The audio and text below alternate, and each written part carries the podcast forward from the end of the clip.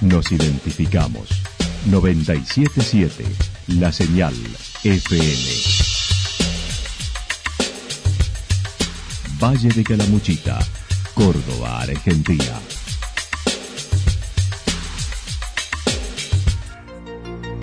El más completo resumen de las noticias de la región, encontralos todos los días a las 12 y 30, a las 16 y a las 22 horas.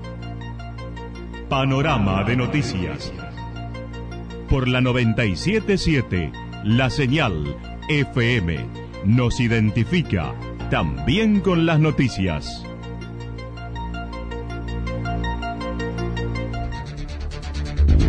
Municipalidad de Villa del Lique. Una forma de vivir. Gestión Ricardo Zurdo Escole.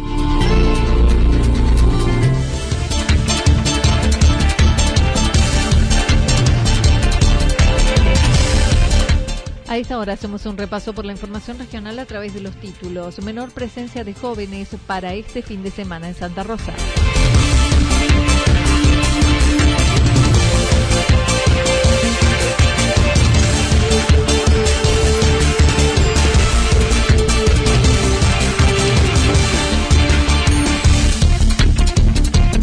Con casi 80% de ocupación, Villa del Dique cerró la primera quincena. Se esperaba menor presencia de turistas por la pandemia.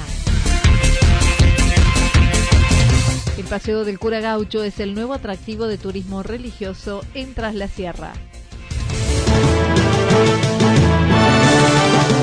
La actualidad en síntesis.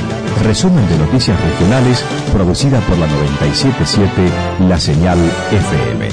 Nos identifica junto a la información.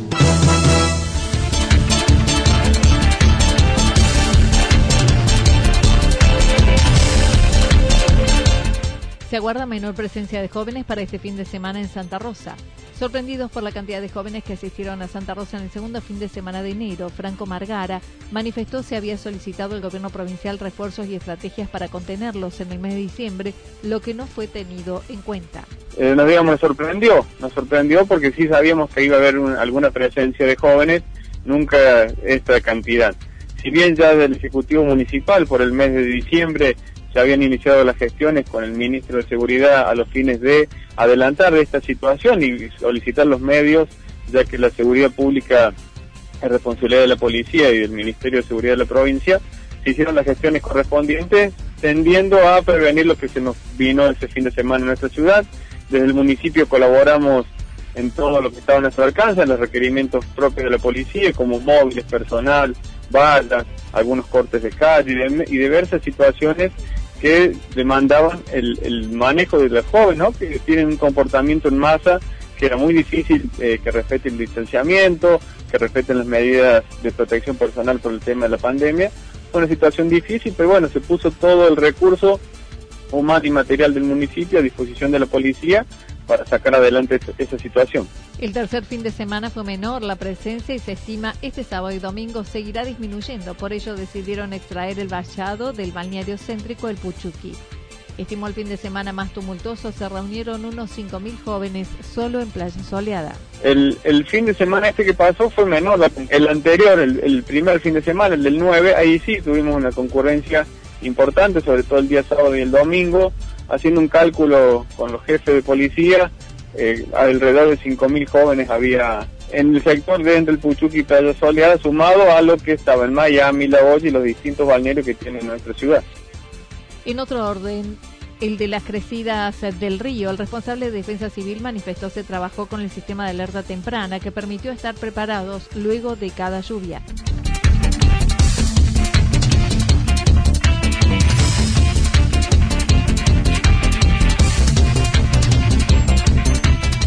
Con casi 80% de ocupación, Villa del cerró la primera quincena, con más de 800 casas de no residentes, cabañas y en menor cantidad de hoteles.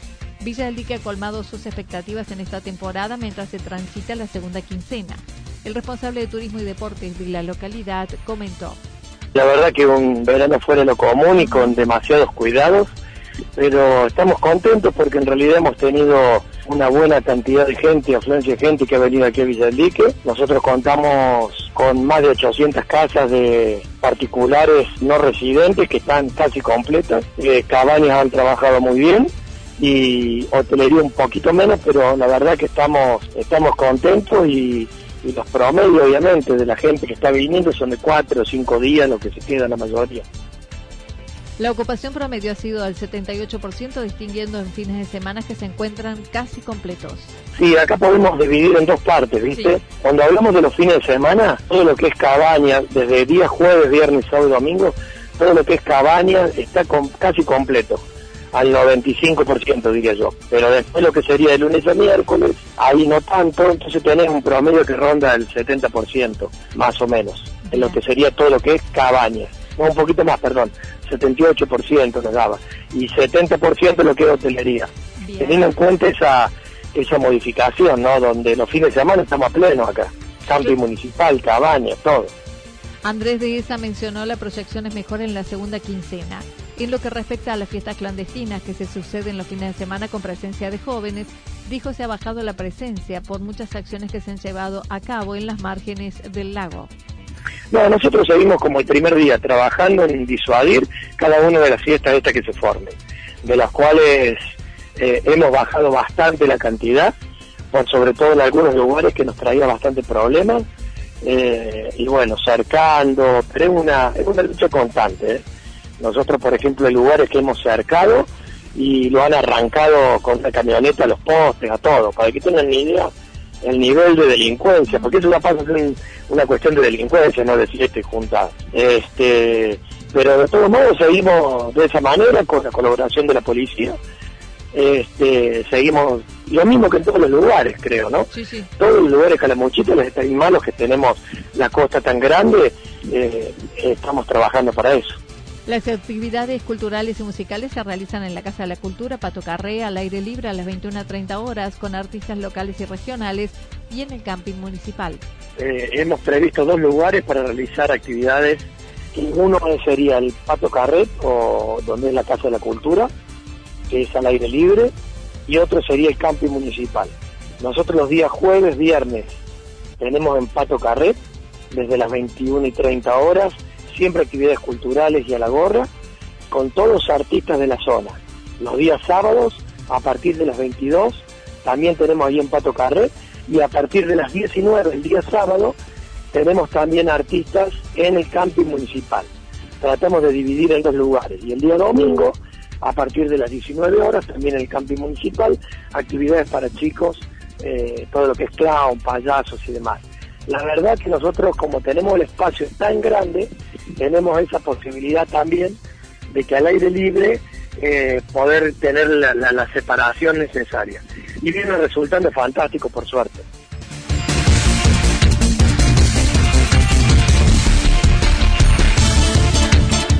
Se esperaba menor presencia de turistas por la pandemia. Con temores y expectativas, la temporada de verano se puso en marcha, donde los destinos turísticos fueron sorprendidos ante las ganas de pasear de la gente que respondió a esta temporada.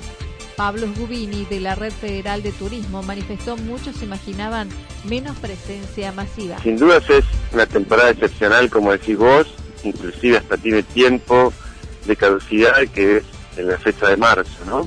Eh, nos han permitido abrir simplemente por una necesidad económica, por reactivar las economías regionales y bueno, es como si se hubiera destapado algo, ¿no? Justamente eso es lo que pasó. La gente respondió con muchas ganas de salir a pasear. Casi todos los destinos del país que hemos hecho un repaso hay muchísima gente. Bueno, hay distinta suerte también con el tema sanitario, ¿no? En todos lados está pasando lo mismo, en algunos lados hay que retroceder de fase, eh, están colapsando los sistemas sanitarios y la verdad es que desde todos los gestores locales nos hubiéramos imaginado otro tipo de temporada, una temporada con menos capacidad de carga, porque sabemos que esto, bueno, que estábamos viviendo es pan para hoy, hambre para mañana. Analizó cómo se viene desarrollando el verano y dijo hubiese apostado por turismo de cercanía y distribuirlo en cuatro meses para no producir presencias masivas, como las que se dieron en varios destinos, esperando no se cierre en marzo. Claro, a mí, a mí me hubiera gustado que, el turismo no tuviera tiempo de caducidad, que el sector demostrara que se puede hacer todo el año con menos capacidad de carga, pero todo el año, ¿no? distribuir las vacaciones de la gente en todo el año, y en lugar de, de, juntar todo el mundo en enero y febrero, bueno, aprovechar que en marzo hay buen tiempo, que en abril casi siempre hay buen tiempo, y distribuirlos más en cuatro meses. Eso hubiera sido algo más adecuado desde el punto de vista sanitario. Y sobre todo hubiera demostrado que el turismo, bueno, no genera contagios, que la actividad bien hecha y con menos capacidad de carga se puede hacer. Bueno, se eligió lamentablemente la forma de turismo masivo, todos concentrados eh, en un mes y, la verdad es que espero que después no nos cierren, ¿no? Porque va a ser muy difícil para todas las economías que ya reabrimos, tener que pasar por un marzo donde nos digan que acabó el turismo. Acerca de la red federal de turismo, dijo se ha refuncionalizado con incorporaciones de más municipios y periodistas afines a la temática, proyectando un encuentro presencial para julio-agosto en la provincia de Córdoba. Hemos decidido formalizarla después de ocho años de trabajo, con un primer encuentro aquí en Santa Rosa de Caramuchita, que fue la refundación de este espacio. Y bueno, ahora formalizar, hacer socios, por supuesto, hacer una mirada más amplia, por eso hemos puesto el nombre de Red Federal de Turismo, porque se ha incorporado mucho periodismo especializado, se han incorporado universidades, se han incorporado exfuncionarios, gestores de muchos años que por ahí no están en cargos públicos, pero que aportan en lo que tiene que ver con la gestión local. Bueno, ese crisol de personas ahora conformamos, además de los destinos turísticos y los funcionarios, en la red federal de turismo. Así que vamos a seguir bregando por eso y bueno, proyectando un encuentro presencial, que es nuestro máximo deseo, ¿eh? que seguramente tendrás novedades pronto, eh, dentro del mes de junio, agosto, si las posibilidades están dadas, eh, se avanza la vacunación y, teniendo un poco de optimismo, bueno, la idea es juntarnos presencialmente a debatir, por supuesto, y a seguir colaborando poniendo la mirada local en el escenario turístico nacional.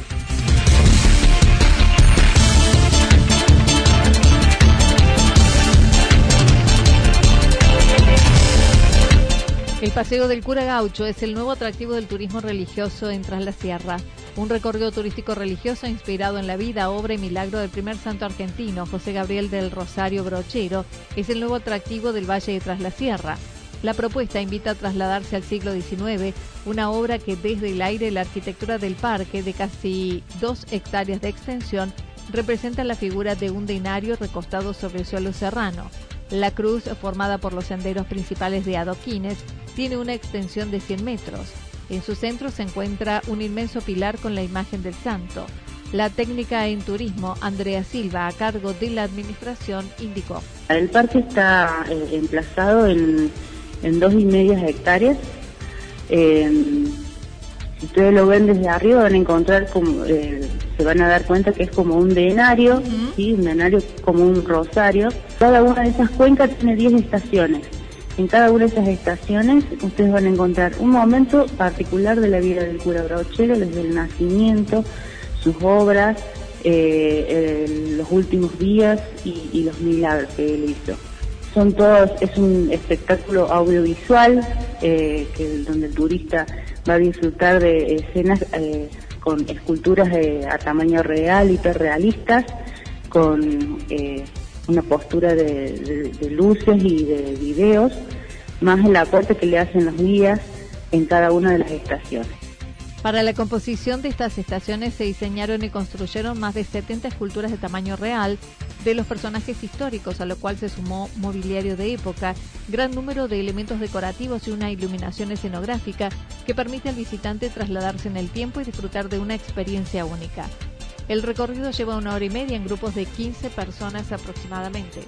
El recorrido tarda una, hora y media, ¿sí? Eh, entra en grupos de 15 personas eh, eh, cada, 10, 15 minutos para hacer todo el recorrido. La vuelta completa tarda una hora y media y después tenés dos estaciones abiertas que esa la pueden hacer en el tiempo que ustedes quieran o mientras permanecen, que es la la, estación donde está el Papa Francisco y después la otra donde está representado en figura brochero eh, eh, esa, esa estampita que está al lado de una silla con su bastón. Bueno eso también la pueden eh, la pueden hacer en el tiempo que ustedes tengan disponible el diseño del parque estuvo inspirado en la biografía del santo brochero, buscando generar diferentes ambientes, invitando a la contemplación de la naturaleza y sus ciclos como un aprendizaje de vida e introspección. De martes a domingo funciona de 10.30 a 12.30 y de 18 a 22 horas. La entrada general es de 200 pesos. Jubilados y menores de 6 a 11 años 100 pesos, menores de 6 años gratis. Está ubicado en el predio de la Providencia en Villa Brochero junto al santuario en homenaje al santo.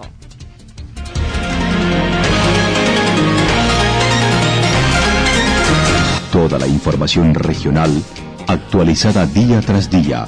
Usted puede repasarla durante toda la jornada en www.fm977.com.ar.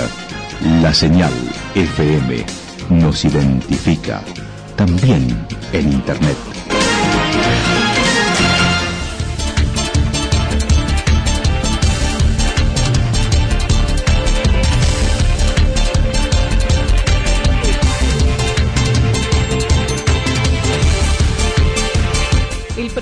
Nos anticipa parcialmente nublado, continuará la segunda parte del día, temperaturas máximas entre 31 y 33 grados, el viento soplando del sector noreste entre 13 y 22 kilómetros en la hora.